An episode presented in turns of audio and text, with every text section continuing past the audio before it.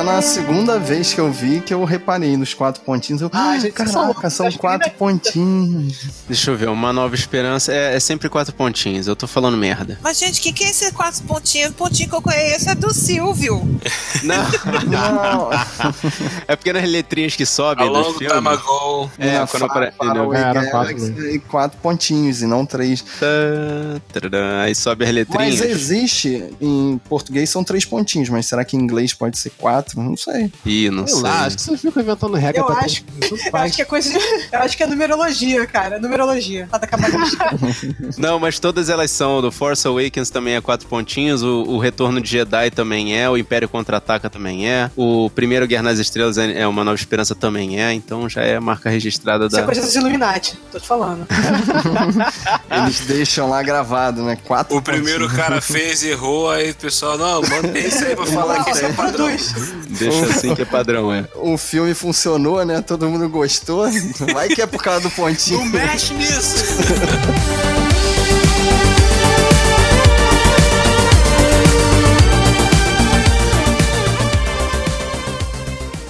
Há muito tempo, num podcast muito, muito distante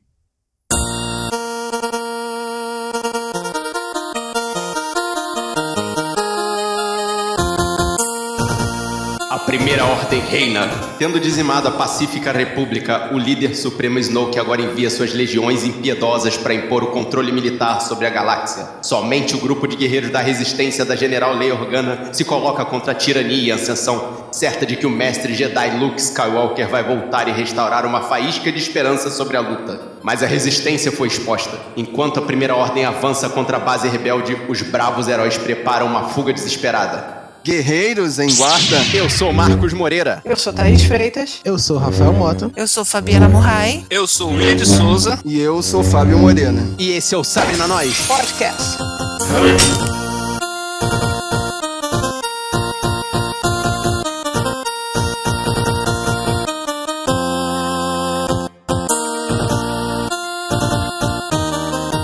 Gente veio aqui fechar o ano com chave de ouro, trazendo para vocês, e eu digo isso como um fã incondicional dessa saga, o melhor filme do ano! Menos, Marco, menos. Não, não, não, menos Eu não sei menos. se esse vai ser o último programa do ano ou o primeiro do ano que vem. O Josuelson que vai ter que ralar aí. Eita, Josuelson, olha aí. Eita. Responsabilidade. O guerreiro já sabe se é o último ou o primeiro, mas a gente vai ter que dar muita mariola pro Josuelson. Nossa, ele vai ficar no gás dessa vez, né? Obviamente, como vocês podem ter visto lá pela vitrine, a gente vai falar de Star Wars The Last Jedi. Ou esse último Jedi está gaga? Como assim? Pois é, vai precisar de muita explicação dessa vez, Fábio. Os últimos Jedi, né? A tradução ficou é, Os últimos Jedi, né? Mas o diretor falou que é o último Jedi. Que é o último, então. É o Luke, que tá gaga, é. cara. Ele já era. Ele calma, tá, calma, ele tá calma, tá pior que o Yoda. Calma, calma. Antes de começar essa bagunça, a gente vai ali afiar os sabres com o ferreiro e já volta.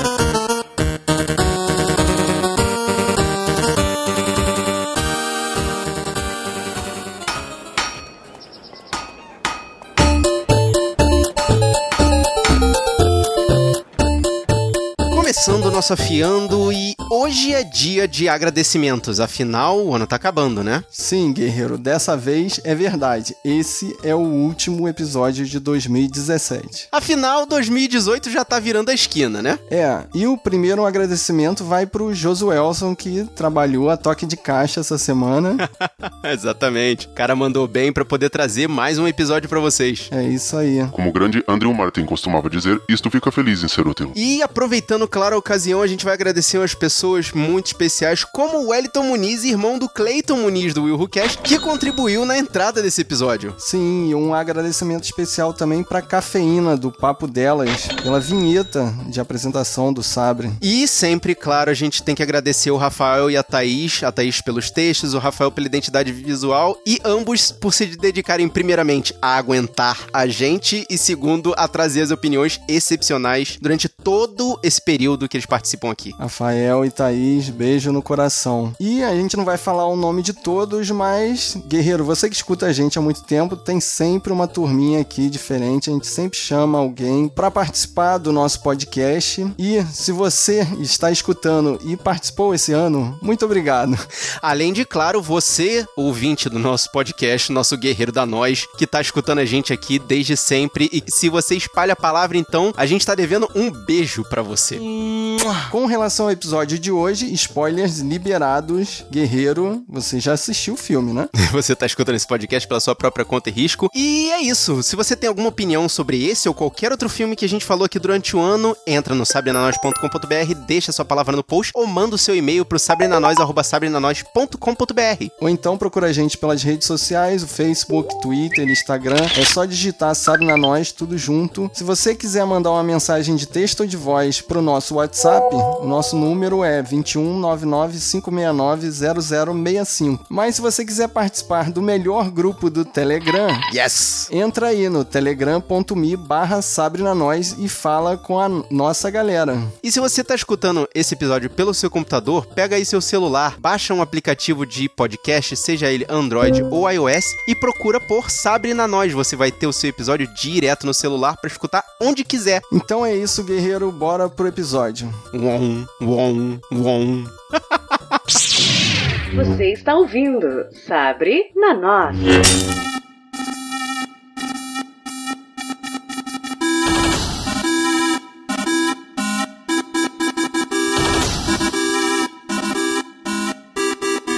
J.J. Abrams largou da mão de ser diretor para entregar o filme pro Ryan Johnson. E aí? E aí o Ryan Johnson, só de pirraça, estourou todos os balões que o J.J. Abrams tinha criado, tipo, abriu todos os mistérios, falou assim, cara, quero ver. E aí?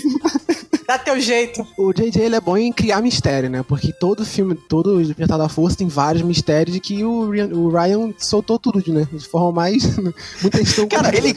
Pra não falar a palavra mais feia aqui nesse podcast, que a gente é podcast de família, ele soltou um grande quem se importa. Meu sentimento é decepção. É isso, cara. Tudo que foi criado e que foi respondido ali, eu fiquei assim, decep... frustrado. Até a resolução do Luke, que eu queria que ele virasse lá o, o The Force Awakens e comesse tudo, assim, que seria a versão mais clichê, também me decepcionou. Embora eu até tenha gostado da solução. Eu fiquei surpreso, porém não decepcionado como você, cara. Eu gostei muito das tomadas de decisão que ele tomou, né, pra certas confusões, né. Acho que confusões que o J.J. Abrams queria colocar na, na, na trilogia, sabe? Não, eu, assim, citando algumas das perguntas que o Ruivo trouxe pra gente no episódio aniversário dele, assim, teve umas respostas que o, o Ryan Johnson falou, dane-se e, tipo, segue em frente.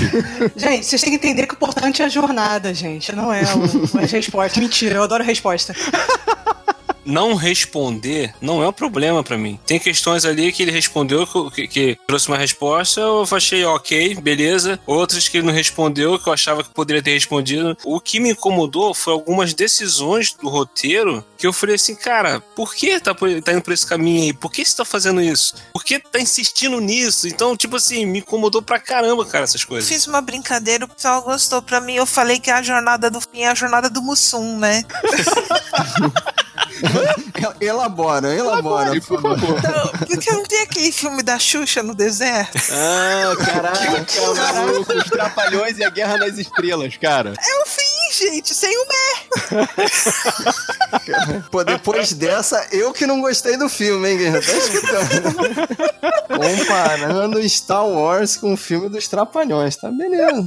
Segue, segue o jogo, tô gostando do seu pensamento, vai. Não, vai. mas para e pensa. É o quê? O alívio cômico negro. Mussum. Hum, Mussum era sempre o alívio cômico negro. Não, é, faz sentido. Infelizmente faz bastante sentido. Eu acho que não. Acho que não. Acho que eu fui muito mais que Não, é assim. Não, não é. No primeiro filme. Mas não é. No primeiro filme ele tava bem alívio cômico. Nesse filme já tinham outros alívio cômicos, poderiam ter trabalhado ele melhor. Sim, Mas não, colocaram ele no meio dos alívios cômicos também. Sabe o que que acontece? Eu tô começando a concordar com a Fabi, porque o, o Finn, ele, ele assim, ele já, já trazia aquele peso do alívio cômico de The Force Awakens. E aí, na hora que ele chegou aqui e conseguiu o sidekick, né, a sidekick no caso, né, a, a Rose Tico, ficou uma parada meio Mussum e Zacarias. Ficou. Gente, que horrível. Nada a ver, cara. O que vocês estão falando? Meu Deus do céu.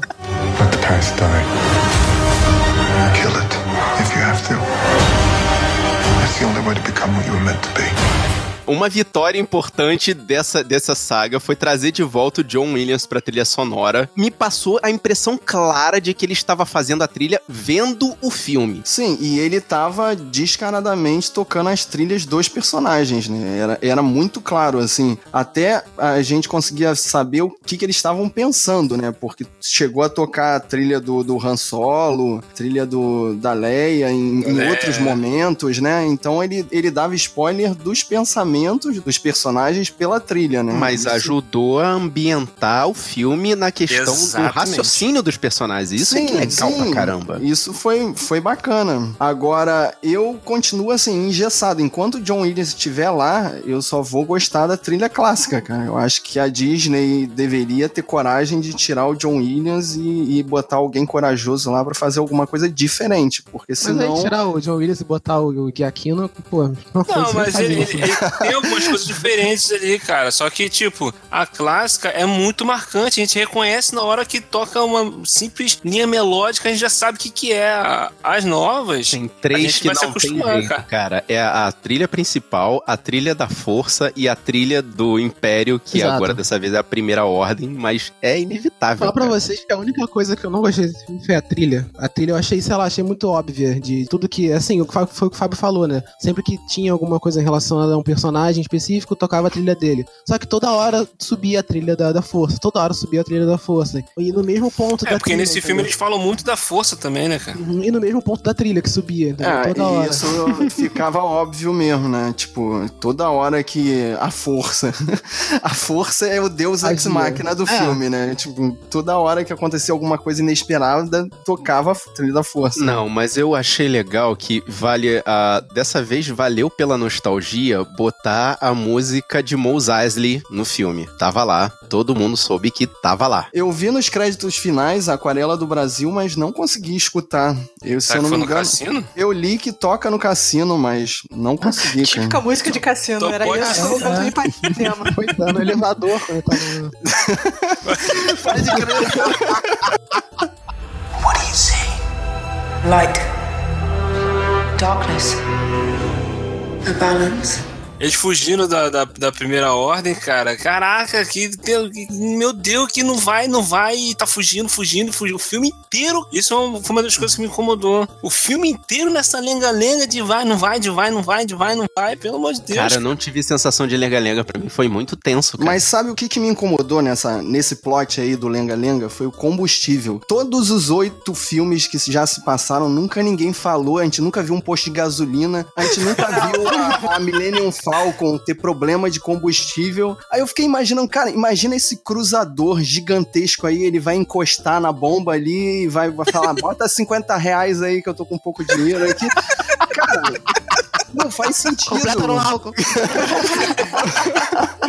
Não, mas peraí, Fábio. Nesse filme de espaço, TIE Fighter pega fogo e X-Wing faz cavalo de pau, cara. Eu sei, Marcos, mas quando você bota elementos da realidade, você consegue discordar com outros elementos, cara. Que elementos da realidade? Se você pegar um submarino nuclear, o submarino se chama nuclear porque ele tem um reator nuclear dentro dele. Ele não precisa de combustível, ele é autossuficiente. Ele precisa lá de um quilo de césio e vambora, cara, e acabou. É claro que um- uma espaçonave gigantesca dessa é autossuficiente, cara. Eles nunca pensaram nisso. Só que o diretor, pra jogar o plot, tinha que acabar o combustível. E isso nunca Não, foi mas o, usado. o na- elemento jogado, o único elemento jogado foi que tem combustível, que o combustível vai acabar, entendeu? Só isso. Essa parte eu achei ok. Só que, por exemplo, tava ali aqueles destroyer lá, com um montão de nave, um montão de navezinha pequena.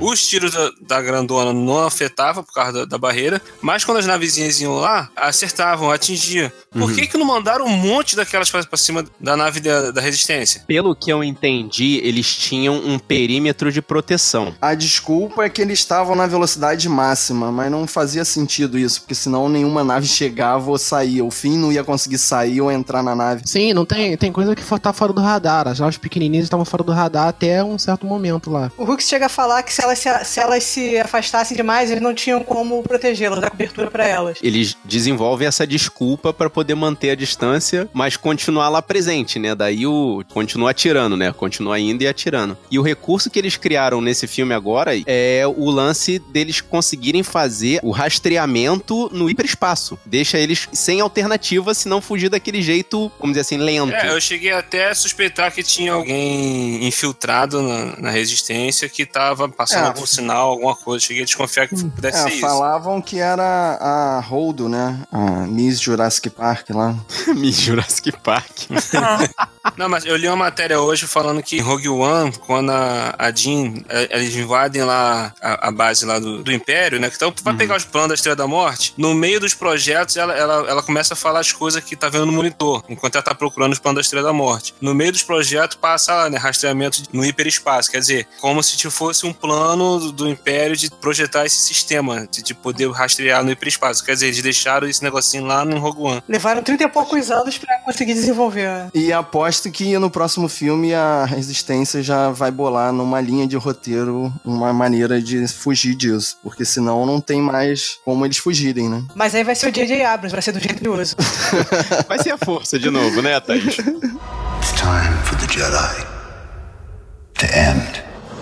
Assim como o Império na outra saga, a primeira ordem toma um pau, tipo, fica ruim, e aí, tipo, volta o filme, reinicia o filme agora nesse episódio 8 e eles estão legal. Toma um pau, mas no filme seguinte eles voltam meio que por cima. Ó, vou te pegar, vou te pegar, vou te pegar. Cara, você acabou de tomar um pau ali atrás, cara. Como é que você tá vindo por cima de mim?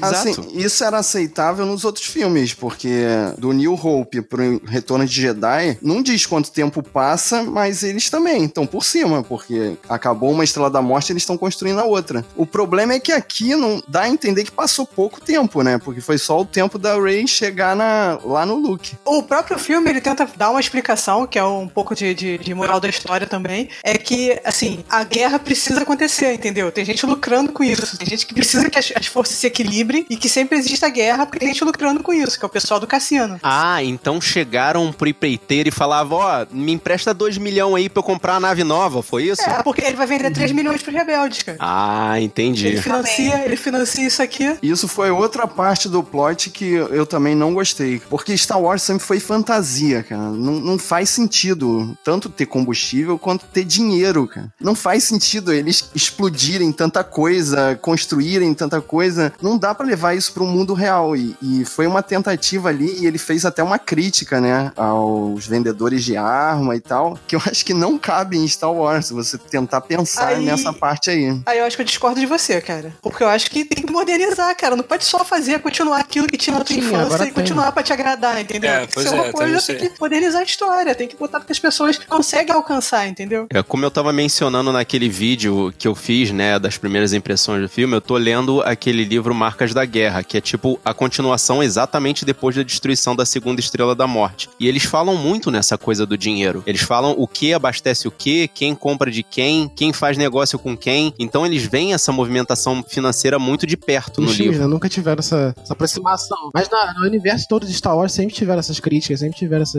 relação do dinheiro, da, com a política, sempre teve. Mas e da onde sai o, o dinheiro da resistência? Eles dominam algumas, algumas partes, né? Deve ter parte que deve ter minério, deve ter alguma coisa que. Deve ser mineração, não é? Que eles tinham? Exatamente, porque, na, como eu falei, no livro existe o, vamos dizer assim, o cara da resistência da área cinza da força, entendeu? Tem aquele cara que, apesar de estar trabalhando pra aliança e parecer ser uma pessoa honesta, no meio da história ele tem que destruir um determinado, uma determinada equipe do Império e tomar aquele local pra poder ter recursos e obter naquele local os recursos que vão abastecer financeiramente a aliança. Gente, é como, é como a guerra acontece agora, cara. De onde você acha que esse é dinheiro do Estado Islâmico? É assim, cara, a- é, Star Wars ele sempre, ele sempre, como é que eu vou dizer, acaba visando a época que ele tá sendo feito. né? O primeiro Star Wars ele foi feito na época, na década de 70, 80, então o filme ele falava muito sobre o que estava acontecendo no mundo naquela época. Uhum. E os filmes atuais vão falar, vão se basear no que tá acontecendo nos dias de hoje, entendeu? A proposta do filme vai ser o ponto de vista do que acontece hoje no mundo, entendeu? Então, assim, Perfeito, perfeito. dá, dá para entender esse lance dessa, dessa parte aí. E é legal pra poder trazer, né, porque na época era a Guerra Fria, né, a primeira trilogia, então é, tinha aquela coisa, o lado, o lado claro da força e o lado escuro da força, e só tem o preto no branco e vice-versa. Aqui não, tem que botar aquele cara do meio do caminho, tem que botar, assim, o, o sabotador, o mercenário, o caçador de recompensas, o cara que tá ali na linha cinza. O cara que só ganha dinheiro e não suja as mãos. Mas na primeira cena de batalha, vocês perceberam, né, que era uma homenagem clara à Segunda Guerra Mundial, aqueles bombardeiros com aquela, com aquela bola embaixo, né, com umas metralhadoras. Uhum. Aquilo ali, pra mim, foi clara homenagem à Segunda Guerra Mundial, né? Gente, mas vem cá, vocês não acham que Star Wars eles estão se aproximando muito dos livros? Eu tô começando a ler os livros agora. E outra coisa, tem livros que valem, tem livros que não valem agora, né? Depois da Disney tem o Legend, tem o oficial. E é muito bom, cara, ele expandir, né? Porque eu acho que é uma coisa que as pessoas sempre falavam de Star Wars, né? Porque os filmes eram, eram sempre baseados na, na família Skywalker e tal. E você expandir esse universo, trazer muito mais coisas que, que tem os livros, nessa parte, toda essa parte política, a parte da- das armas, a parte cinza da força, entendeu? Uhum. Você trazer tudo isso, entendeu? Eu acho que enriquece bem mais o- os filmes, né? Você pegar tudo que já existe né, no próprio universo, né? Que já é cano, você trazer pros filmes, né? É, e eu acho que coloca também a nova audiência entra, consegue entrar em contato com a história, sentir mais empatia. Tanto sentir- que o próprio líder Snoke, salvo engano, ele era um personagem que tinha no livro e foi puxado de dentro do livro como um personagem pontual nesses filmes, né? O que vocês acharam do Snoke? Olha.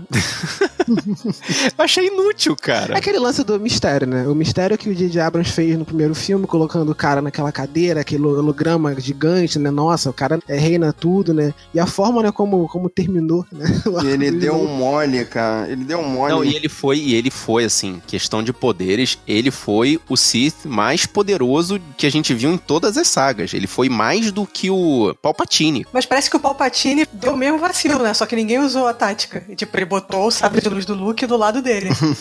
Acho que Star Wars, cara, do lado do livro da força, ele não é, assim, centrado numa pessoa só, que comanda tudo aquilo, que é a pessoa mais poderosa que comanda tudo aquilo. Acho que as pessoas, elas colocam toda a expectativa de todo o lado negro, toda a maldade do filme ser concentrado num vilão principal, entendeu? É aquela coisa do vilão, entendeu? Aquele cara é o vilão, aquele cara vai ser o cara mais difícil a ser combatido sempre. Eu acho que não, acho que a parte do lado negro, né, de Star Wars, acho que não, ela é dividida, né? Ela não é centrada numa pessoa só. Por isso quando o cara termina da forma que ele terminou, as pessoas ficam meio decepcionadas, né? Porque tem a ideia daquele vilão central, né? É, não é nem questão da ideia do vilão central, cara. Eu, assim, a forma como ele foi apresentado, tanto no Despertar da Força, como nesse agora, no, no episódio 8, botou o cara, tipo, o cara motherfucker. Cara, ele manipulou a mente da Rey e do Kylo Ren. E fez a ligação dos dois, né? Fez a ligação dos dois. Ele, tipo assim, o cara tinha um poder, pô, sinistro da, da força e tal, e ele e não o cara reparava. botou ideias na cabeça dos dois, né? Isso, cara. E os dois são poderosos pra caramba. E, tipo, ele deu um mole daquele, aí a pessoa fala, ah, mas o, o Palpatine também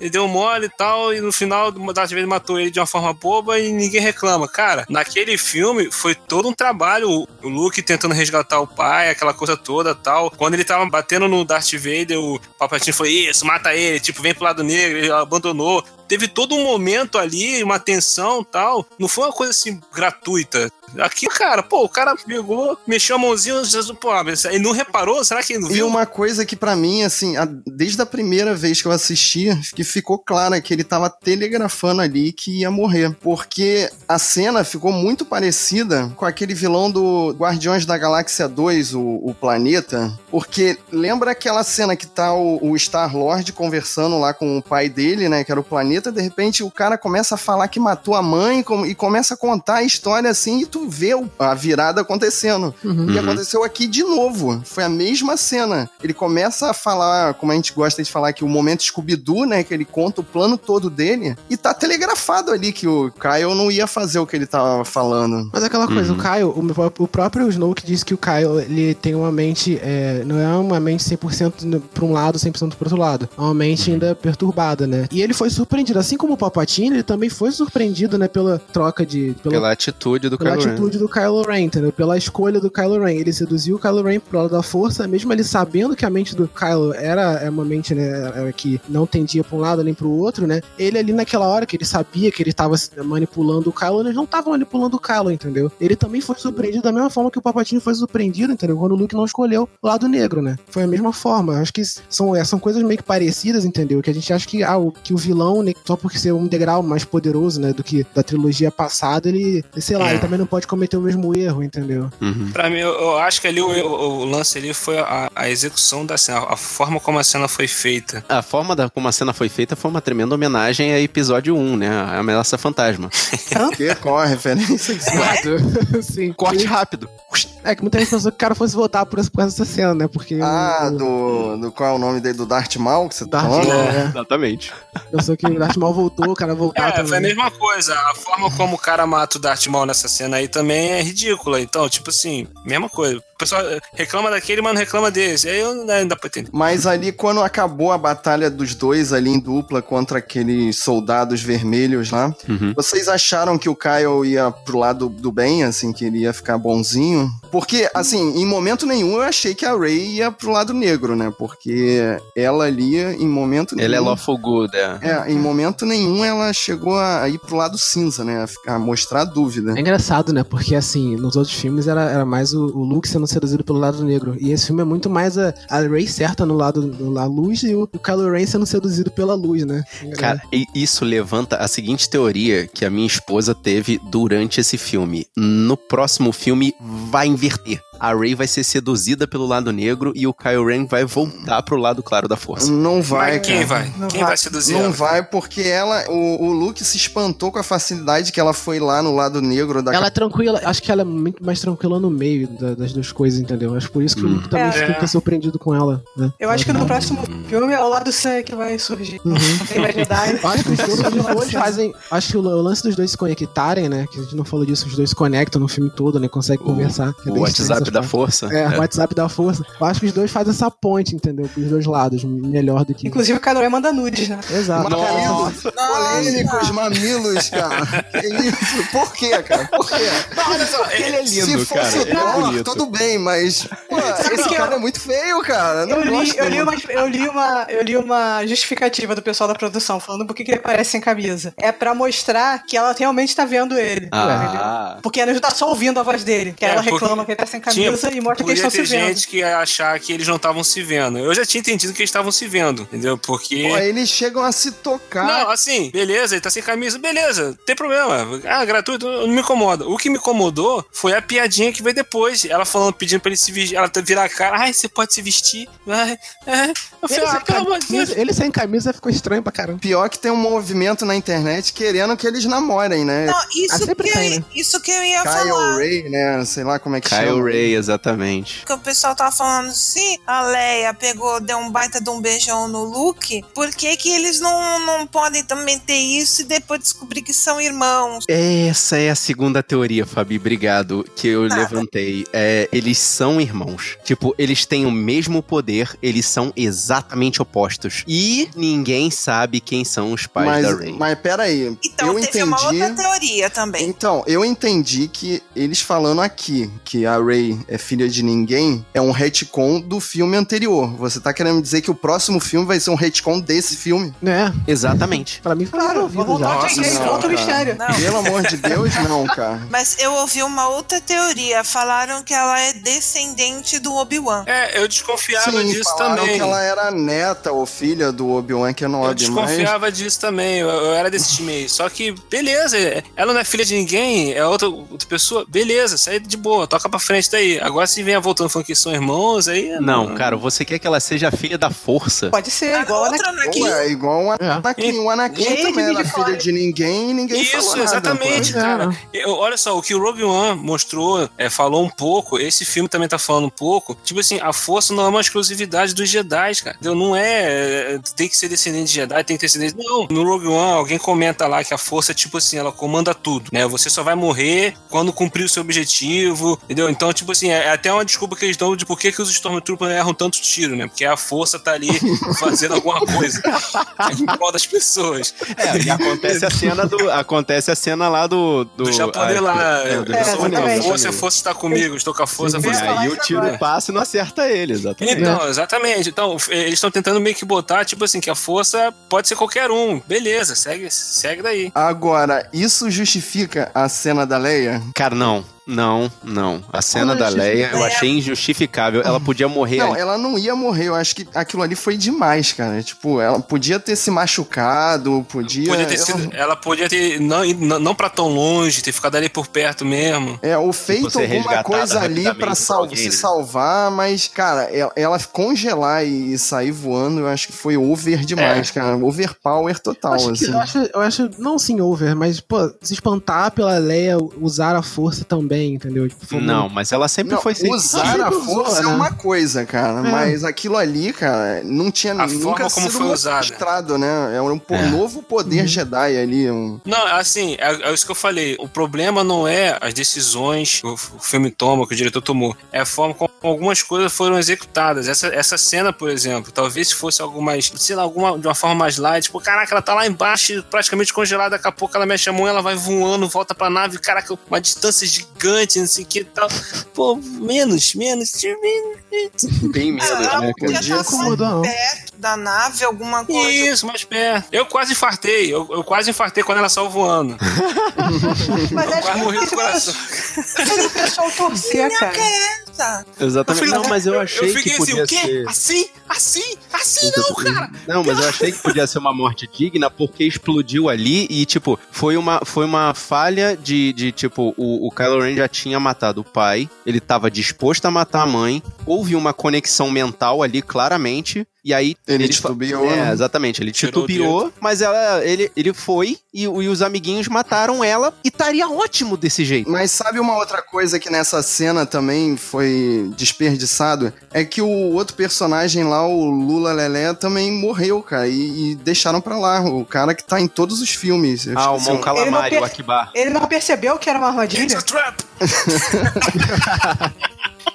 Então, cara, ele, ele saiu da história e pronto, assim, eu, eu já tinha lido que uma reescritura aí que alguém fez, que seria muito melhor que esse cara, qual é o nome dele, o It's a O Akibar que deveria ser o que faria o sacrifício sinal. Não, o substituto da Holdo. É, é, naquela Ela cena. que do- deveria sobrar lá pra, pra se sacrificar. Até porque aquela nave ali, eu sei que isso é uma curiosidade mega hiper ultra nerd, eu pesquisei pra poder chegar nessa, nessa informação. Essa nave é do Akibar, é uma nave Mon Calamari. Então, assim, é isso que eu, o que, que eu falei, as decisões do filme. Um personagem tão marcante na história, já que ele vai morrer, dá uma morte digna pro cara, entendeu? Se fosse ele fazendo a cena da, de virar a nave e ir. Caraca, meu irmão, ia ser um fanservice sensacional. Ia Mas matar eles um queriam fazer uma, uma, uma aprendiz da Leia e um personagem, entre aspas, dispensável. Mas a gente não, não tem. Tipo, é um personagem novo, né? Que a gente conheceu ali há 15 minutos. Inclusive, fica achando o filme todo que ela pode ser a, a espiã, né? A traidora. É, assim, é, parece que no material expandido ele, ela tá lá. E vocês não acham que, assim, não tinha como eles souberem, mas se eles, se eles soubessem na época que a, Le- que a Carrie Fisher estava doente, alguma coisa assim, eles tivessem alguma Uhum. noção, eles não teriam colocado a Leia na nave e a o personagem da Laura Dern teria sobrevivido pra Com certeza, a porque a Laura Dern é a, a, a Holdo, ela é um espelho da, da Leia nesse filme. Isso. Você percebe que tem muita coisa que ela fala ali que, ela, que claramente a Leia falaria. Mas sabe, Thaís, que eu aposto que o próximo filme vai ter muito Luke.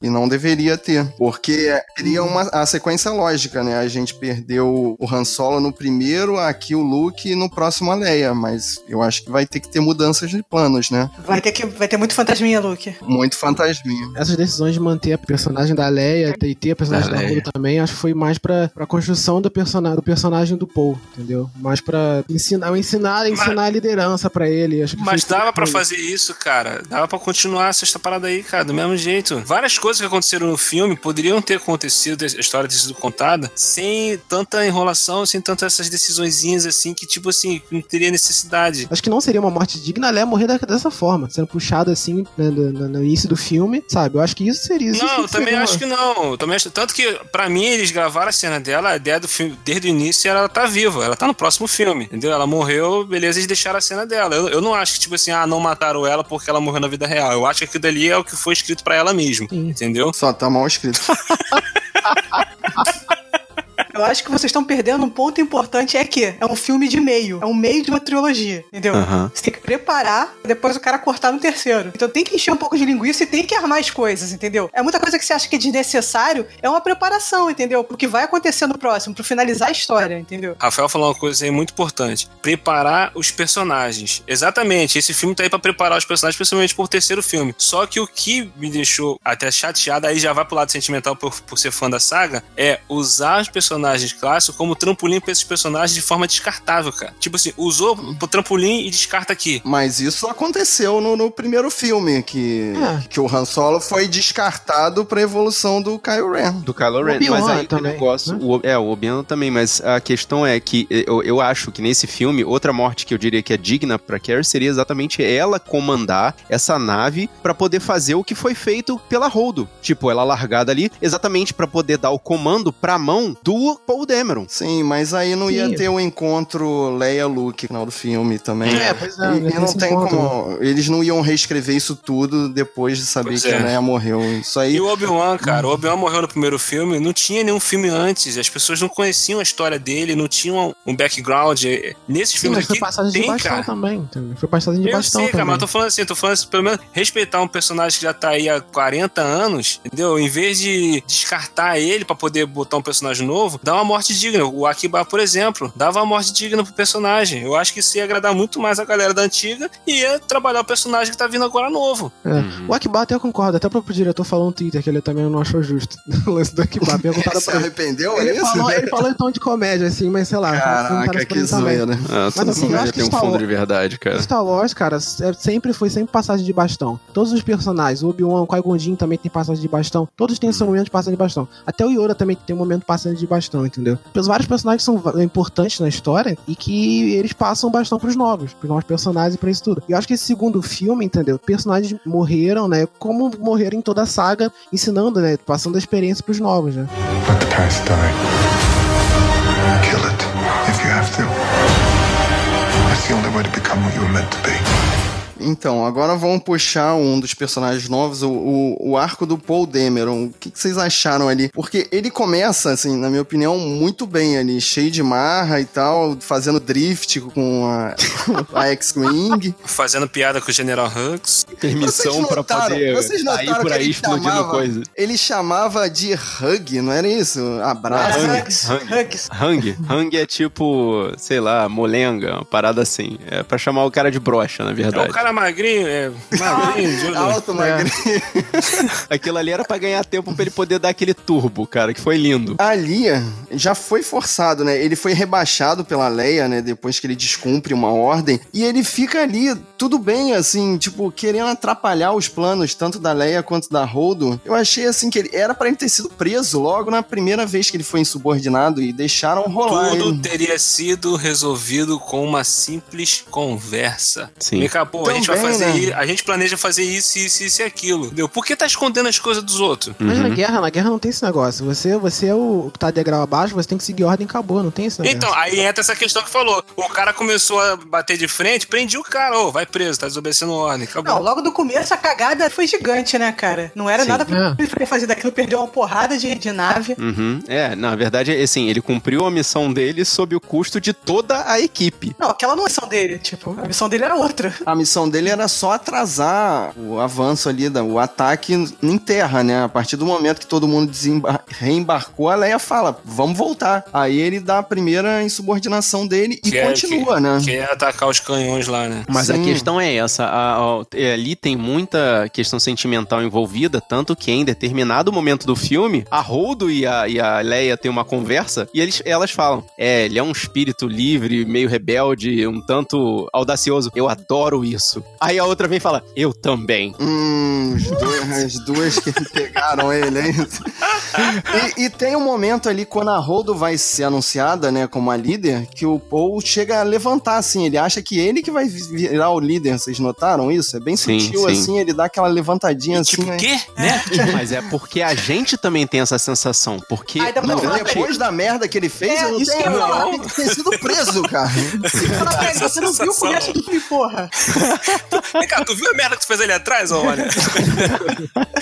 A arrogância passou terra. Exato, exato. Mas a questão é que, assim, essa, essa Rodo, ela surge do nada. Ela surge da fumaça. Ela é um personagem alternativo. Mas, mas, mas ele mesmo dá um- uma historinha dela, né? Ele sabe histórias dela. Não, ela que é a fulana de tal que fez não sei o que lá atrás, não sei o que. Sim, na batalha tal, ele fala. Ela tinha uma história, né? Uma Não, história é- pregressa que provavelmente vai vender livro. vai Ali vender- com mas certeza. essa é exatamente a questão. É uma coisa que é uma pessoa que a gente não vai se identificar porque ela nunca apareceu. Como é que ela pode ser um dos líderes da resistência se ela nunca apareceu ali? Aí, de novo, eu concordo com a ideia de botar o Akbar no lugar da. Né, Ah, da- mas da- isso não no- vai acontecer, ali, né? né, cara? E uma outra coisa que eu achei interessante, vocês repararam que os três personagens, né, o Paul Demer, o Finn e a Ray, levam tapa na cara, literalmente, literalmente, os três levam tapa na cara. Eu, eu notei Ah, isso o na da terceira Rey vez. Eu não lembro. Não, o da Ray é aquele tapa que o Luke dá né, com um galinho, né? Ah, mas, tá. o, mas o Paul e, a, e, o, e o Finn levam tapa na cara, literalmente, assim. Eles realmente estão aprendendo, né? Eles, são, eles levam igual tropa de elite, né? Seu moleque, tira essa. Não, e, o- e, o- Tira e o essa Finn farda. ainda toma um tabefe do Hux, né? Que ainda consegue ser. Cara, o, o Hux, cara, foi levado nesse filme a um nível extremamente cômico, mas assim, ele era o bode expiatório do, do alívio cômico ali, né? Ele era o capacho do, do Kyle, né? De todo mundo.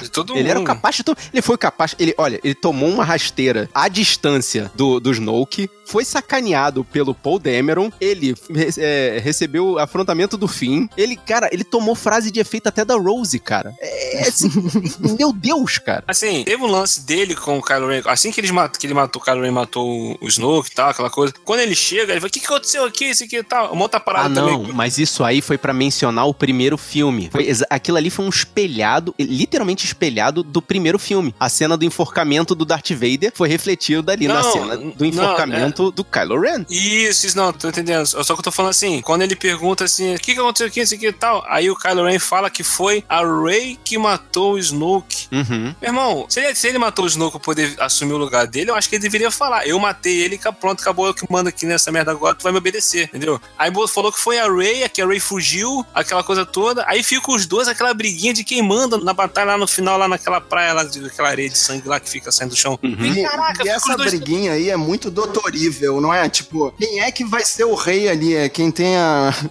pica maior, é, cara, isso? é- tipo, é- é- eu estou falando, esse tipo de coisa que me incomodou. Eu gostei do filme, cara. As cenas de ação são fodas, tudo. Mas é que é isso, é uma, é uma discussão de filme de fantasia, que não tem política na história. Tipo, eu sou o rei porque eu sou mais forte, e acabou, e todo mundo abaixo de mim vai Não, me esse, esse obedecer. lance, lance dele mentir é totalmente político, cara. Porque ele pega a ideia que ele tem que passar pros subordinados é Aham. de que o outro lado é mal, entendeu? Ele não vai falar que ele que matou o líder. Se ele tem a oportunidade de falar que a- a- o outro lado, os inimigos dele mataram o líder deles, entendeu? O antigo líder, ele vai falar isso. Faz muito mais Cara, sentido. mas nesse meio aí, normalmente é assim. Quando o cara mata o- no meio do City, acontece isso. O cara mata o, o superior dele, ele passa a ser o poderoso. Mas aí Entendeu? modernizou, aí- gente. Tá tudo mais político. Modernizou. É, é modernizou. até, é até uma parada esperada. O pupilo sempre mata o mestre, né? É uma parada comum É, no exato, Sith. É, é. tradição. é o passagem de bastante. Então por que você treina pelo. Porque o objetivo é comunista, cara. Não tem que pensar muito. Porque é um filme de fantasia, você não pode jogar política na história, né? O Yoda fala isso pro Luke, né? Que nós somos o, o que eles superam. Acho que é isso que ele fala aqui. Exatamente. O, o grande fardo dos mestres é isso. É o ter que aceitar que o pupilo vai superar ele. Ele fala que você tem que ensinar tudo pro, pro seu pupilo. As suas vitórias e o que você aprende é importante, mas também as suas derrotas, né? Nessa aparição, ele falou muito mais do que ele falou em qualquer parte. Né? Ele falou coisas muito mais importantes do que Cara, em qualquer a- parte da outra saga, né? Foi uma das partes que eu mais gostei do filme, foi Vocês quando o Yoda gostaram do apareceu. Yoda Muppet ali? Eu achei tão Eu gostei. parecido com um desenho, cara. eu não gostei. Não, não. foi boneco melhor ali, que ali foi boneco CGI, mesmo. cara. Foi Boneco boneco, mesmo, mesmo ali, boneco cara. mesmo. Pô, foi uma das partes que eu o mais gostei do filme. E ele falando assim, cara, o fracasso é melhor professor, é, é melhor professor. A falha é melhor professor.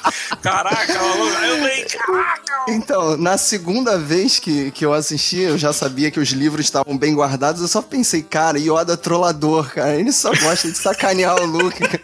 Mas foi isso que o Luke tá na na, maior dúvida ali, bota o fogo, não bota nos livros, e o Yoda chega, ah, bota fogo em tudo aí, porra. E ele já sabia, né, cara? de livro, né? Que você tá falando. Não, e isso é galhofa também, cara. O, o Yoda pergunta pro Luke, mas você já leu os livros? Aí o, o Luke para. Eita. "É, não, não li, mas sabe como é que é, né? Porra, cara, que galhofa isso, cara. Cara, a primeira cena do Luke é uma galhofa. é uma galhofa total. Mas é. Tem gente, ele pega o sabre. É, exato. Cara, é isso que ele eu nem, nem pra perguntar, cara, e cadê a minha mão? Você achou minha mão aí? Porra. minha mão tava junto.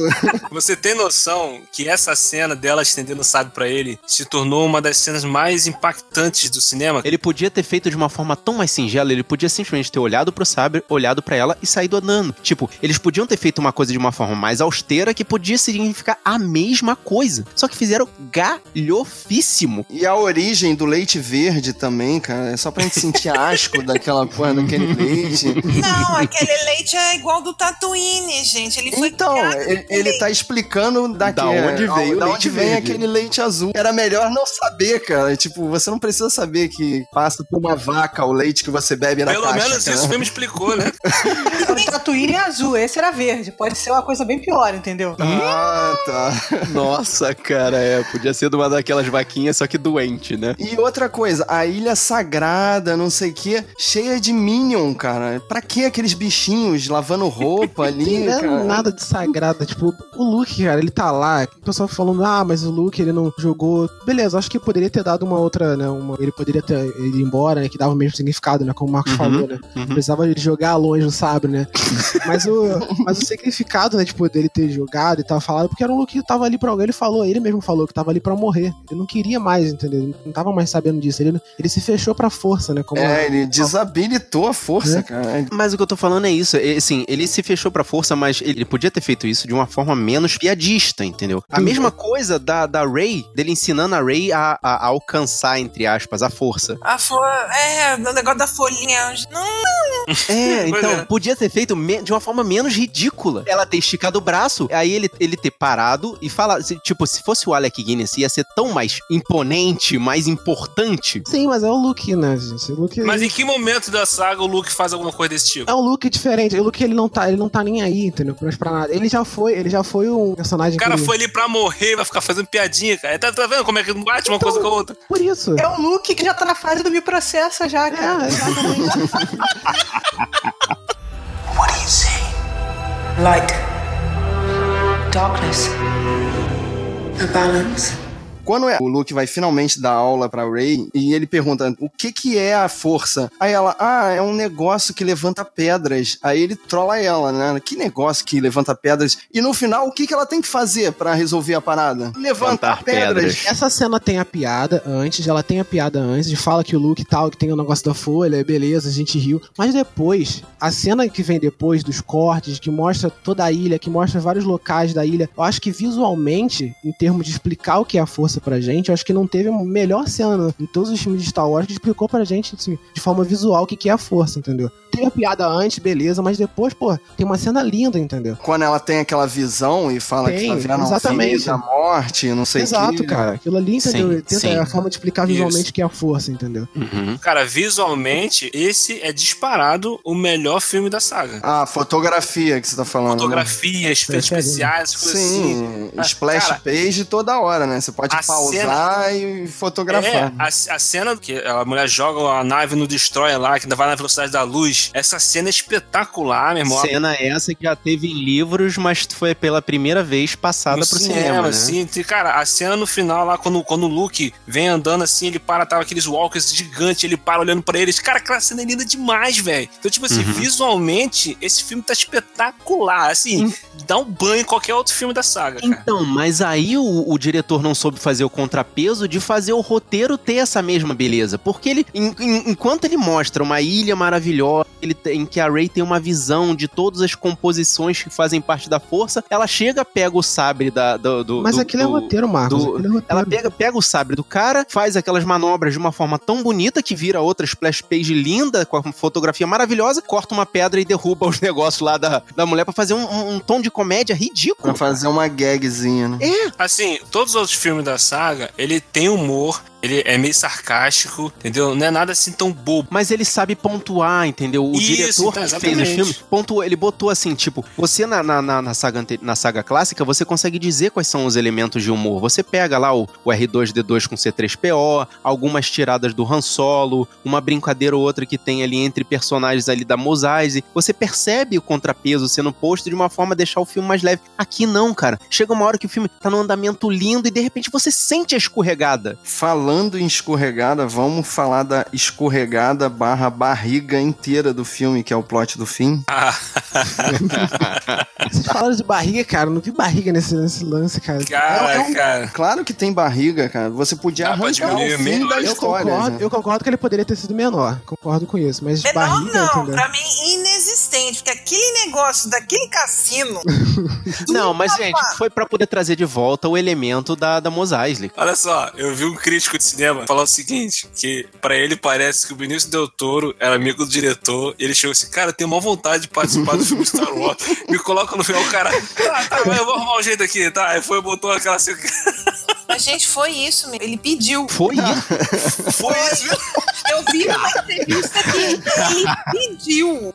E o diretor botou. Vocês têm que ver que o Benício Del Toro, o lando desse. Da, da- Pera aí, Thaís. É aí que eu quero chegar. Olha só, o, o plot do fim começa assim: ele tá com o localizador da Ray, né? E quer 10 na pata do viado pra se safar e safar a Ray. Safari. Só que ele dá de cara com a Rose que justamente tá impedindo as pessoas de fugirem, né? É, De- tá- ela tá impedindo os insurgentes, é. O que mostra que você tem que lutar até a morte de verdade, assim. Tipo, É você sua tá no- obrigação na aliança lutar até Morrer. morrer.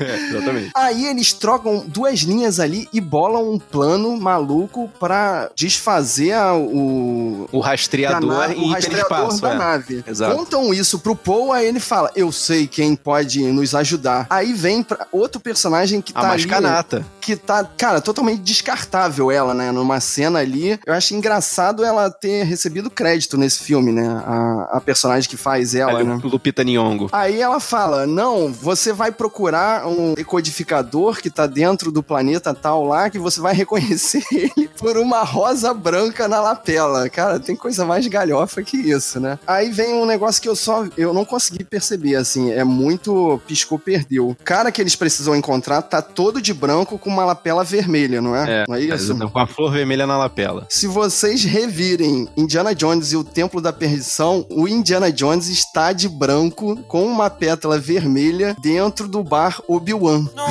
Caraca, que mega referência. Então aquele cara lá que não participa da história é uma referência ao Han Solo. Caramba. Isso é a melhor parte do plot do fim pra mim, porque toda aquela parte ali que eles falam, ah, olhe, é, como é que é? Olha direito pra essa novamente coisa, pra o que tá acontecendo. É, não veja superficialmente o que tá acontecendo aqui. Isso é uma coisa importante pra poder localizar o filme historicamente, porque aí eles jogam em cima da nossa história, coisa do Então, aí, e quando ela fala assim, nós vamos no planeta ver a escória da humanidade, aí mostra duas pessoas batendo champanhe uma na outra, É, assim, tchim, como tchim, se ser história, rico exatamente. é, é a escória da humanidade, é isso? É a parte crítica social. Não, não é isso, né, Fábio? É a parte crítica social, cara, do, do filme, né? A parte Exato. Ah, É, mas é exatamente, muito forçado, que cara. Tipo, financiam, das pessoas que financiam, que financiam, então lá no bem bom, enquanto as outras pessoas estão lá, né? No final, no final eles explicam, falam, olha, por que você acha que no meio da guerra generalizada as pessoas estão aqui gastando, que elas ganham dinheiro com a guerra?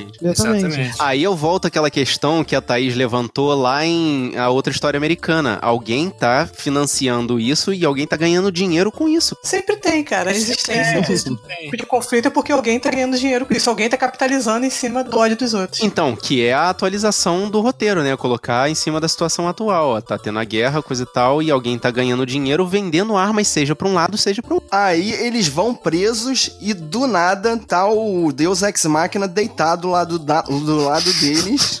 Porque sim, né? O Benício Del Toro, né? Ah, porque o cara pediu um favor pra trabalhar junto com o diretor do filme. e foi lá. Tá papel. Que não podia, o roteiro não podia ter dado uma economizada. O personagem do Benício Del Toro no cara da lapela vermelha não podia ser mesmo cara. É. Isso que eu não entendi. Assim, eu, assim. fa- eu sabia que eles poderiam, poderiam fazer isso. Mas Star Wars, cara, tem tanto Deus Ex Machina, acho que eles fizeram propósito. É, E quando, a, um- e quando a Mascanata fala que você. é, ah, você vai ter que encontrar o cara tal, eu fui direto. Vai aparecer o Lando agora. Eu também pensei no Lando que apare- aparecer ele. E falando em Deus Ex Machina, vocês contaram quantas vezes o BB-8 salva a Finn, o Finn e a Rose nesse plot maluco aí, cara? Foram umas três ou quatro vezes. Pra no final, eles largarem o BB-8 lá, cara. Naquela hora da explosão, eles estavam correndo em direção à nave e iam largar o BB-8, cara. Se não fosse É, a... o, o BB-8, ele, ele, ele, ele foi pro outro lado, literalmente, né? Ele foi Se para o não outro fosse lado. a Capitã Phasma aparecer de novo ali na frente deles, eles tinham largado o BB-8 na nave, É foda-se. que o BB-8 é muito mais safo que eles, cara. Ele sabe que ele dá o jeito. Ele dá É. os pulos dele. Todo mundo sacrifica também, né? O pessoal tá, não tá nem pra salvar outras pessoas, né? It's time for the Jedi to end. Vocês acharam da Phasma, cara? Oi. Acho que finalmente teve o combate que era pra ser dela, lá no Apertar da Força. Porque no lugar daquele outro soldado maluco chamando ela. Cara, foi igual, inclusive. Foi ah, um combate em que alguém grita, traidor! Eles vão lá, dão porrada no outro e o, e o inimigo morre. O cara que é inimigo morre. O cara que é do mal Eu morre. achei, eu achei anticlimático, eu tava esperando um pouco mais. É justamente isso, eu tava esperando um pouco mais dela. Porque, gente, eu não sei se vocês acompanham lá fora. Eu tava vendo todos aqueles entrevistadores, né? O Fellow, James Corden, o, o Jimmy Kimmel, badalaram essa moça. Eu falei assim, gente, a Fátima vem, né? Vai fazer e vai acontecer, né? Nossa, vai. Então, mas acontece que o Finn ganhou, peguei referência a De Volta para o Futuro 2. Vocês sentiram ali? Ele cai no buraco e de repente vem o DeLorean subindo assim e ele dá o golpe final. Cara, isso eu achei extremamente forçado. Da onde veio aquela plataforma, cara? É a Sabe o que eu achei A nessa força, hora? a força que levantou. Sabe o que eu achei nessa hora? Eu achei que era o personagem Benício Del Toro, tipo assim, que tinha voltado pra ajudar eles. Podia pensei- ser, né? Se uma... fosse, seria melhor, cara. Aí o filme não era nada, ele só contou com a sorte mesmo, a força. A força lá, mais uma vez. Ela era tão poderosa que tu vê que até a armadura dela defletia raio. Pra vocês, a, a Phasma vai voltar? O JJ vai forçar a barra ali pra retornar com ela? Ela pode, pode voltar. Ela voltou no outro, né? Que ela Tem a chance, exatamente. Eu acho que existe um número, assim, limitado de coisas que ele pode fazer retcon, tipo assim. Então eu acho que, de todas as coisas que ele poderia fazer, eu acho que está no, no final da lista. Então eu acho que, que não. Que acabou o contrato dela, É. então. Não, assim, tudo que ele poderia. Se ele modificar coisas demais, fica muito na cara. Então tem um número limitado de coisas que ele vai poder fingir que não aconteceu e fazer retcon. E eu acho que de todas as coisas que ele poderia mexer, salvar a Phasma estaria tipo, no final da lista. Então não seria É, prioridade. muita coisa pra ele fazer já, né? Mais tanto mistério pra ele colocar no final. Não, sabe que, você sabe que os pais da Rei estão na, na ilha, né? O JJ vai, vai chegar assim. Nossa Dentro senhora. da comporta lá da. Exatamente, botando o código. Se resolver o lance dos pais dela, ele vai falar assim, mas e os seus pais, hein? Será, né? Como se não bastasse esse plot ser ruim, ele só piora a história, né? Porque a única coisa que acontece nesse plano aí é o Benício Del Toro contar o plano da fuga pra primeira ordem, né? E eles começarem a atirar nas navezinhas. Então, esse plot todo aí poderia ter sido resumido a, a só um- uma linha. Tudo aí podia ter sido cortado. Que isso, a maior aventura da hora.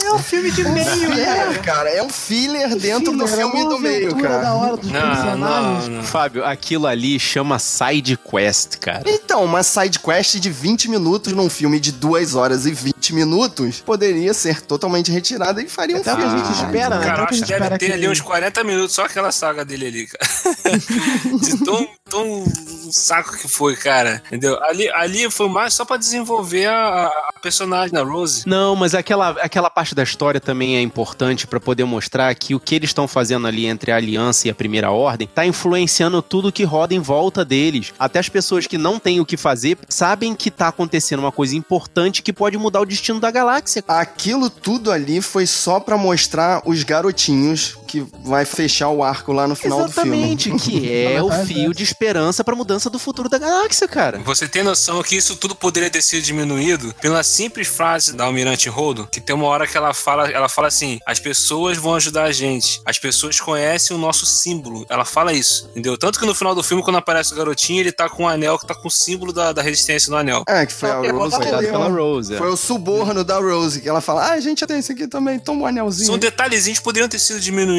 que, que mesmo que tivesse esse arco, mas diminui ele, cara. Não precisa ficar uma nega-nega, enrolação, enrolação, enrolação. E lá, a navezinha lá, tchum, tchum, tchum, tchum, sabe?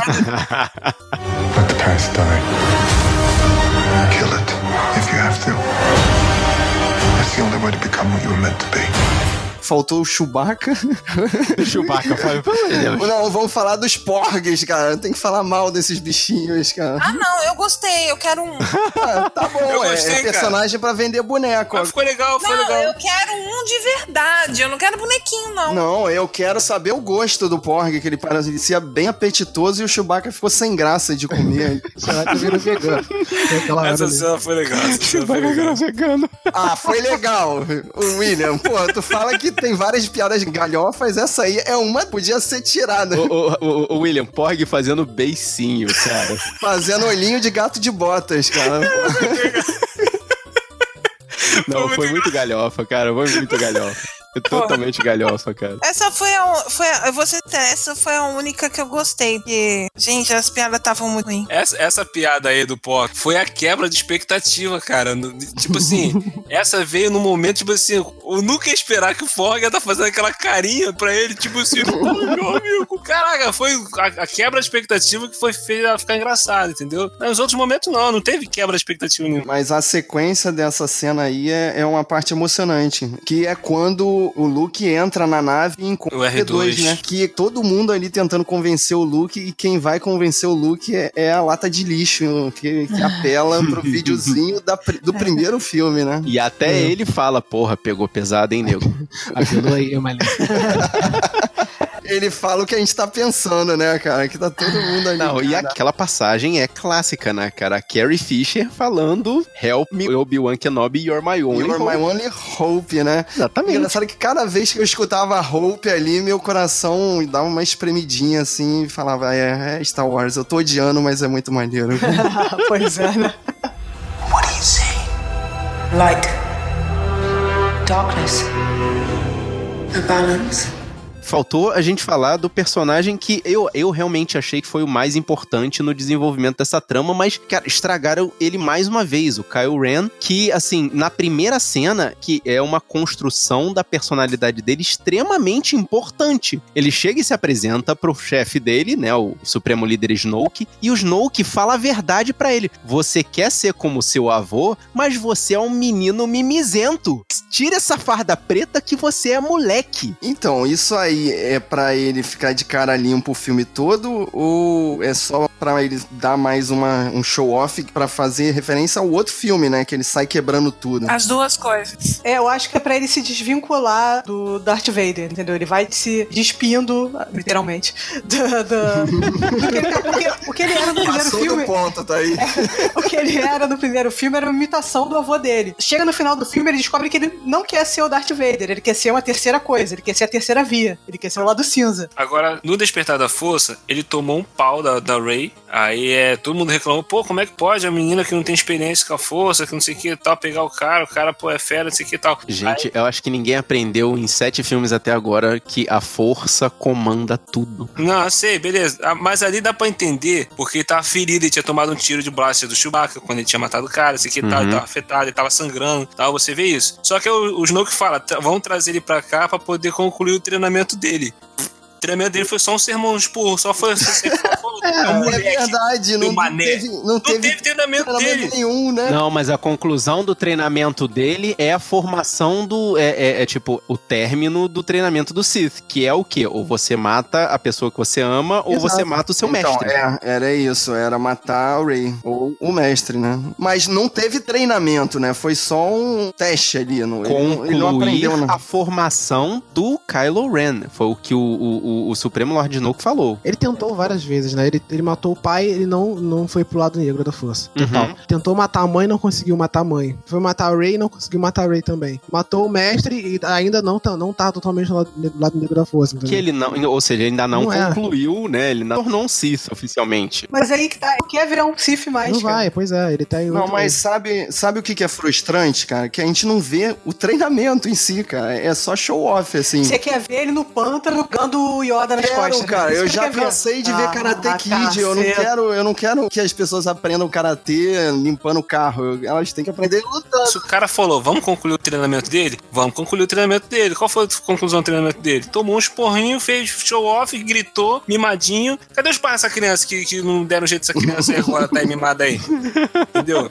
Vai até o final do filme. Lá no final do filme, na hora que ele vê o Luke lá, que ele fica dando, piti. Atira nele, bota todo mundo atirar nele. Que esse aqui Não tá para, não Caraca, para, não para. O ódio que ele tinha pelo tio, eu não achei. Por que aquele ódio? Não, Fabi, é explicado. Pra É ele, na explicado. interpretação dele, o Luke ia matar ele. Uhum. Que é Exatamente. uma parada que a gente não levantou, né? Tipo, o Luke ficou gagá, maluco, assim, porque como o Luke cogita assassinar um pupilo com o cara dormindo pelas costas à noite, Sobrinho. tudo errado ali. Sim, ele, ele ficou com tanto medo que ele achou que aquela era a última alternativa, a única alternativa. É, se arrependeu na hora. Acho que ele pensou, se o Obi-Wan tivesse feito isso, sei lá, três filmes não precisariam ter existido.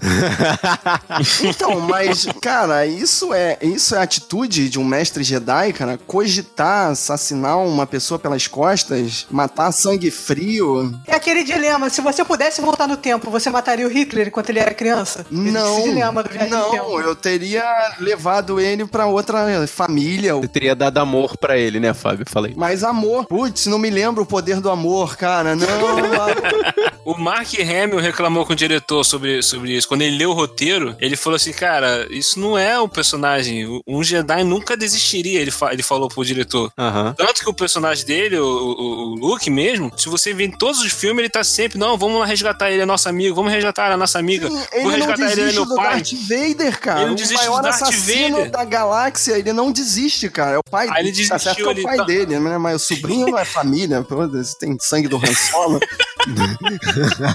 Então, aí ele falou pro diretor: Mas é isso aí, vamos lá, vou fazer o que você tava querendo, mas eu discordo de você, mas vamos lá, vamos Sim, fazer isso mas aí. eu, sei, assim, o, o lado Luke de verdade da história foi o lance do, assim, ah, eu peguei o garoto para criar porque o Han fez o que o Han já era previsível que ele fizesse, mas a Leia tava precisando de alguém para dar suporte. E, tipo, aquele era o Luke de verdade, era o Luke que de- pe- pegava a ideia e falou, não, vamos levar pra frente. O garoto é sensível à força, vamos treinar esse moleque. Peguei mais 12 para poder não ficar sozinho na história, né? E montei uma escolinha porque ele também precisa aprender o trato social. Mas, né? Outra coisa que ninguém fala é onde estão os outros É, alunos outras, que ele é, que pegou, que, fiquei, são os Cavaleiros do Rain. É coisa criada pelo JJ, então no terceiro filme vai ter.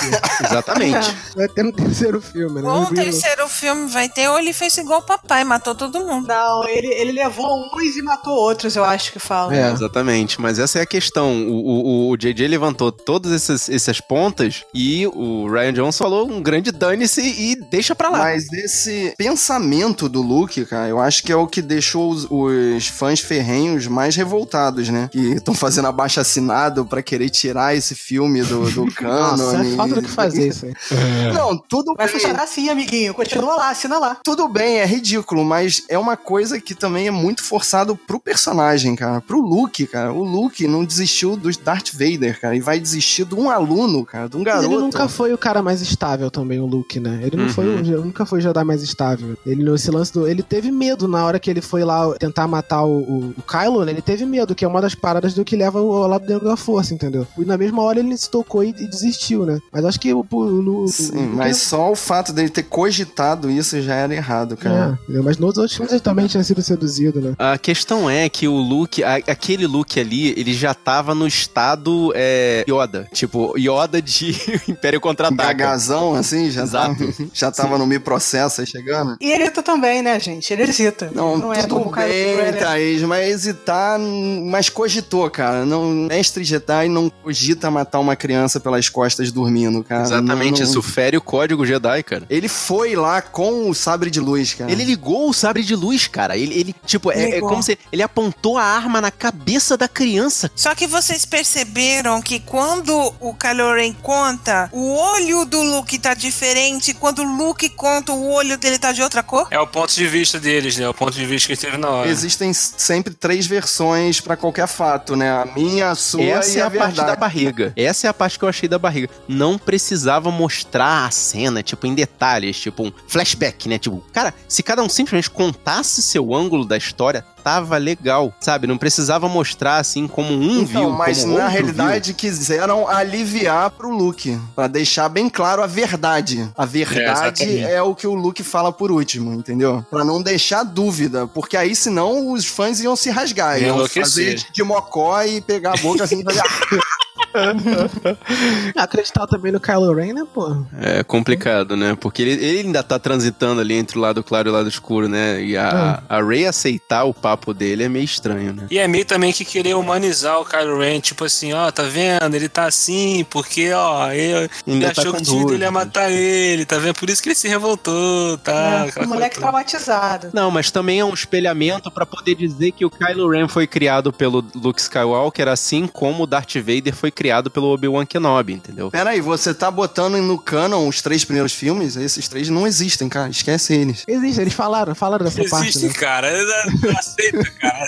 It's time for the Jedi to end. Antes da gente ir pro confronto final, alguém me explica qual era o plano do Paul Dameron em pegar 13 trenores e irem de encontro aos AT-AT ali, os... Esses AT-AT estavam muito bem redesenhados, cara. Eles pegaram o desenho clássico daquele AT-AT com aquela perna de... com aquele pé de elefante e refizeram, pareciam gorilas, cara. Muito maneiro, eu achei muito maneiro o redesign Sim, desses bichos. A movimentação deles é maneira. Mas vocês repararam que 13 trenores não deram um tiro? Eles não tinham nada, eles estavam ali pra quê, cara? Só pra servir de... Era tentar explodir o canhão, cara, enquanto tivesse Era aberto. fazer, lá. era, era fazer o fim ter uma morte digna. Era fazer o fim ter uma morte digna. Então, mas o poder do amor não vai deixar... do amor, cara. Como é a frasezinha? Você não ganha a guerra destruindo o que você odeia, mas salvando o que você ama. Ai, E um selinho, cara, e um selinho. Da onde veio o selinho, cara? Eu te amo ali. Da onde veio aquele Veio amor dela, todo? pô. Veio dela. Ela A mesmo. Rose, que a Rose, nossa, cara, a Cara, Rose- ela tava muito carente, porque passou ali um dia, cara. O cara era um trai... era o herói dela, depois virou um traidor, depois virou um O herói de parceiro de, quest, e daí virou amante? Como assim? Onde que virou amante Cara, ali que eu não o crush é o crush, você não explica assim, cara. Você não tem. Assim, você não Cara, explica ia o ser crush. muito maneiro se o, se o Finn morresse ali, explodindo aquela parada Ia ali, ser cara. tão melhor, não ia? Cara, ia- eu, eu já tava achando que ia acontecer mesmo. Eu tava, caraca, eu fiquei tenso e, e pô, aí quando ela não, mas por que você fez isso? Eu queria, eu ia aceitar, mas eu não queria, não. Mas eu ia aceitar. Por isso que eu falei que ia ser bonita a jornada dele com o sacrifício. Sim. Foi justamente dessa parte. Achei maneiro ele pegar, agarrar ela e falar: Cê é burro, cara, que loucura! Loucura mesmo.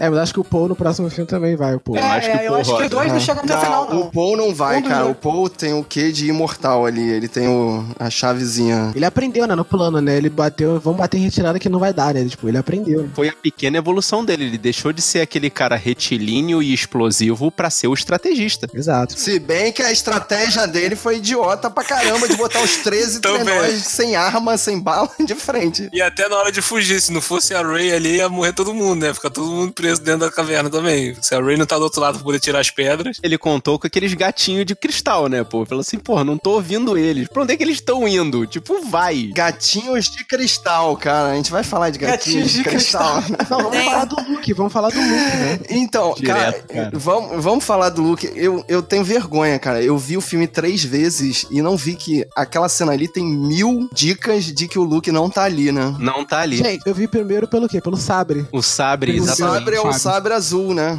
É o sabre que é quebrado ali pela, é, o pela sabre Rey tinha, ca- e o tinha acabado Kylo. de ser quebrado, exatamente. Eu vi quando ele aparece depois de ter ido no salão de beleza, que ele tá com o cabelo cortado. Isso a eu não reparei, cara. Ele tá Falaram, com... na, falaram na sala que ele tá com o cabelo cortado, cortou o Na cabelo. Ele, hora, tá, cara. ele tá com o visual que o Kylo Ren viu ele pela Isso, última na vez. hora né? que ele apareceu assim, eu falei, cara, ele não tá ali. É uma ilusão, cara. É uma ilusão. Ou, ou é uma ilusão, ou foi um erro muito grande. Esqueceram que o cara foi no salão de beleza e esqueceram de maquiar ele. Eu vi ele aparecer, assim, com aquele jeito, cabelinho cortado, barba feita, cabelo pintado. Eu juro pra você, o primeiro pensamento que eu tive foi: Olá, tudo beleza? Tudo lindo?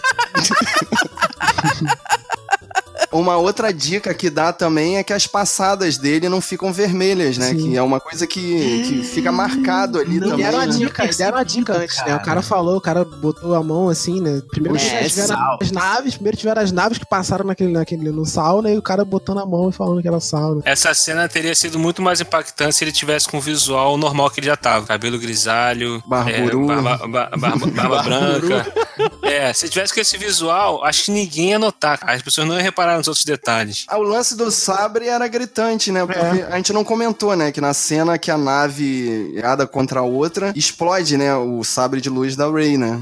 Uhum. Aquela disputa dela com o Kyle. Como o Kyle Ren. Mas fala agora, cara, quem não queria que depois dele espanar assim, assim o ombro, né, de falar que vem em mim, quem não queria ali que ele vira, virasse o catiço e começasse a usar força à torta e à direito e, e É, só que ele não, não tava lá, né? Você queria que ele tivesse a cena da Guerra dos Clones em que o, o, o Yoda vira o catiço? É isso mesmo? Então, eu, eu lembrei do Force Unleashed, né? Do jogo de videogame, sim. Que a gente consegue, se- num momento lá, derrubar uma das naves do espaço, cara. Um Jedizinho arranca a nave lá do espaço sideral e Na verdade, eu achei que ele ia fazer aquela mãozinha do Matrix, sabe? O Matrix Reloaded. É a mesma coisa que o Kylo Ren fez no primeiro filme dessa saga, né? Levantar a mão e todos os tiros pararem na frente dele. Isso seria lindo. Mas seria óbvio, né? É. Isso eu achei assim. Eu não gostei, mas eu entendi, né? Eu queria, eu queria o fanservice ridículo. Cara, é- é- essa cena eu achei sensacional. Essa cena foi espetacular. Foi uma das melhores cenas do filme pra mim. Esse é o primeiro filme que não tem batidas de sabre de luz. Ele só Uau. deixa o Kylo Ren tocar nele quando os caras fugiram, né? Porque senão os cara tá fazendo uma força do caramba, se cagando na ilha lá. Exatamente isso que o, que o Luke Skywalker faz aí é o que o Yoda falou pra ele. Você é o que o seu aprendiz vai superar. Ele faz uma coisa aí que é superior ao Yoda. Ele faz uma coisa além. Ele vai além. Ele, faz, ele tem um poder além do Yoda. Porque enquanto o Yoda só virou um fantasminha, ele se projetou em outro planeta. Falaram que é a maior demonstração da força, poder da força, né? Que um Jedi Uhum. fez nos Sim, uma outra Exatamente. coisa óbvia também que, que eu achei que iria acontecer é que ele ia levantar a X-Wing que tava dentro d'água lá na ilha. Eu estava esperando também. Eu estava esperando isso Eu também. também. Mas é aquela coisa, né? A gente fica esperando, a gente fica vendo os filmes esperando que eles façam a mesma coisa sempre, né? Mas é, vocês perceberam uma coisa? Praticamente todo mundo da velha guarda foi embora. Mas isso era o que o Kylo Ren falou, né? Ele queria mesmo acabar com tudo, esquece rebeldes, esquece Primeira Ordem. Essa frase aí que ele fala foi o diretor da Disney que falou pra ele, ó, eu, eu quero, é, minha- é o recado que eu quero dar pra todo mundo. Fala isso aí no filme aí, ó. Pum, Vamos, Vamos fazer. Vamos largar Aí, o que vamos é acabar velho com- comandado aqui. Vamos acabar É, com esse é negócio mesmo. vamos fazer um. vender boneco novo. Let the past die. Kill it if you have to. That's the only way to become what you were meant to be.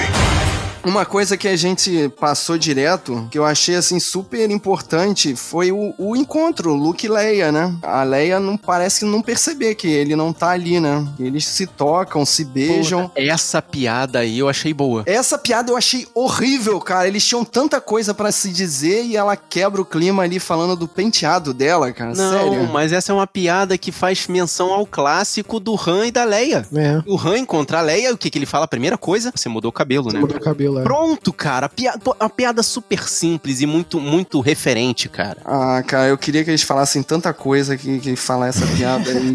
É, você escreve o próximo filme, Fábio. Faz isso, cara. Vai lá. Aquela cena é linda, cara. E remete à despedida da Leia da série também. Exato, né? né? Quando eles filmaram aquilo ali, acho que eles não imaginaram, né? Eles imaginaram ele se despedindo da personagem do Luke, né? Cara, Então, e dói o coração escutar o Luke falar pra Leia: ninguém realmente tá morto. É. Light. Darkness. A balance. E depois do Luke ter sobrevivido aos tiros ali, vocês não acharam o Kyle meio corajoso barra kamikaze em encarar ele, encarar o tio? Não, porque ali ia ser finalmente uma batalha de Jedi contra Jedi. Ele vai pra morte certa ali, né? Ele quase perdeu pro Snoke. Tu acha que ele ia ganhar do, do mestre Jedi? É que ele tá dando ataque de pelanca, cara. Ele não tá ligando. A criança, quando se joga no chão pra fazer pirraça, ela não tá achando que vai se machucar, porque o chão tá sujo. Caraca, que, que comparação não vai como é que você tá sujo. esse último sacrifício, né? Essa coisa do tipo, acabou ali a brincadeira. Ele viu que era um holograma. E ele ainda manda. Essa piada também achei boa, mas, tipo, ela ficou boa naquela linha, assim, bateu na linha do demais, assim, né? Do te vejo depois, garoto. Tipo, desaparecer ali. De, podia ter tanta coisa que ele podia ter feito antes de sumir. Essa cena teve força. um detalhe que me arrepiou, não sei se vocês repararam. Quando o Luke puxa o sabre de luz, ele segura o, o sabre com uma mão só, igual o Darth Vader quando foi lutar contra ele. Rapaz, Caraca, não tinha pois é, atenção. É, é mestre Jedi, né? É igual o Darth Vader no Império Contra-Ataca, pegou com uma mão só, de um... Mas é pras criancinhas poder depois mencionar ele como Luke Skywalker Jedi Master. Jedi Master. né? É aquele molequinho no final, vocês repararam dele usando a força? No... Sim. Varrendo, vai varrer o chão.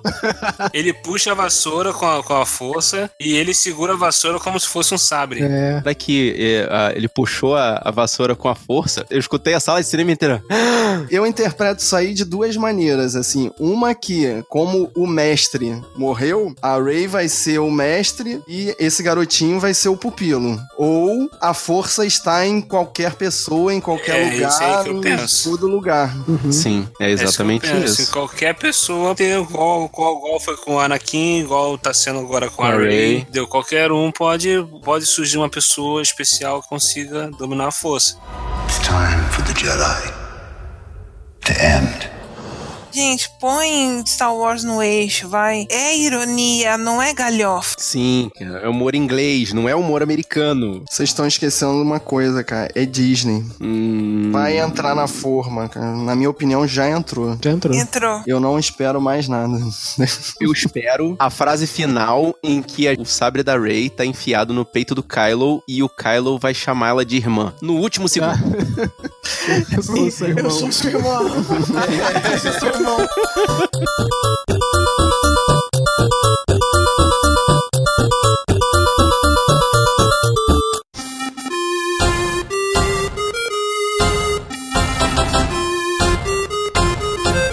Então é isso. Primeiramente, Fabi, muito obrigado pela sua presença, muito obrigado pelas suas ideias e pode deixar o seu jabá aí, querida. Bom, vou deixar rapidinho, tá? Porque estamos derretendo. Bom, eu tô lá no Cultura Nerd com o Pílulas e o Elias. O Pílulas eu falo sobre beleza e o Elias eu falo sobre feminismo e variedade. Se vocês quiserem saber mais, é só entrar lá, culturanerdgeek.com.br, vai na aba podcast, divirta-se com um monte de podcast lá. William, já é da casa, né? Tipo, obrigado, mas, tipo, né? Tu tá aqui, né?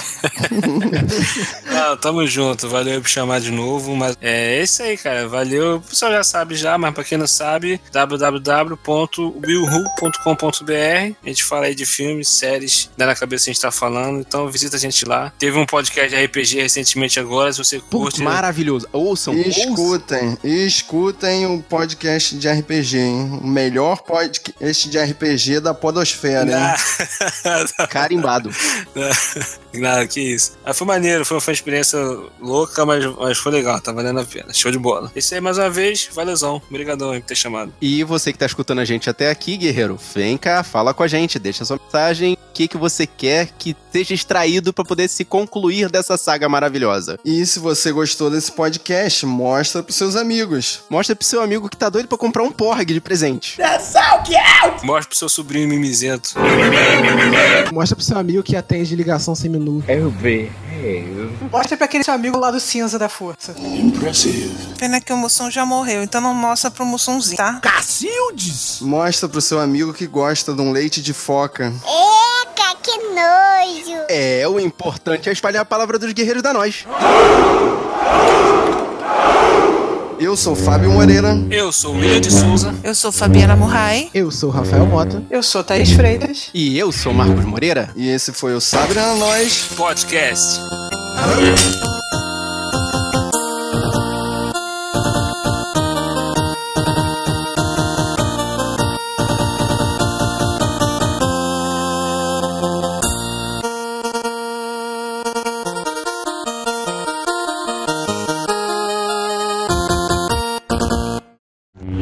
Cachorro da Carrie Fisher assistiu o filme e reagiu a todas as cenas da dona. Ah, eu vi isso aí. Tá bom. tá bom. Falaram que ela ficou no, no- Meio que no lugar dela também, no colo dela. Sei lá, tem uma cara de Não, fanfic, mas eu acredito. Teve, teve nas curiosidades do MDB, nessa eu vi que teve uma participação dele no filme. Só que modificaram ele por computação pra poder parecer um cachorro alienígena. O que? É um daqueles cachorrinhos brancos? Não, ele tá no colo de um dos caras que joga no cassino. Dizem que o- o- os príncipes lá, os irmãos, participaram como Stormtrooper, né? É, mas Ah, isso aí. Alô? Isso aí eu também participei. Do- da Carrie Fisher Você participando não me no, viu no lá, não? negócio. Eu era o, o FI 2137. Pô, Não, É, os, o- os- os- os príncipes, né, da, da Inglaterra e o, teve mais alguém que participou como, como o- Stormtrooper. eu Tinha um papo que o John Boyega falou que eles foram cortados, não apareceram lá. Ah, é? É. Pô, mas eu, cara, mesmo de Stormtrooper, cara, eu ia querer aparecer. É, exatamente. Então. Ah, é, o Tom Durinho também tava lá como. Stormtrooper. O né? Daniel É, Craig participou do Despertar da É, Força. só que ele apareceu, né? Ele falou Inclusive, uma o- frase, ó. É 007, eu acho. JB 007. JB 007. Dá pra É o ver nome do, isso do no filme? Stormtrooper. Não, não, isso aí é, foi. Não, fala, fala. Tem- Fala sim, cara. A Fasma eu acho que fala. Sei lá, cara. 90% de certeza, mas vamos lá. 90.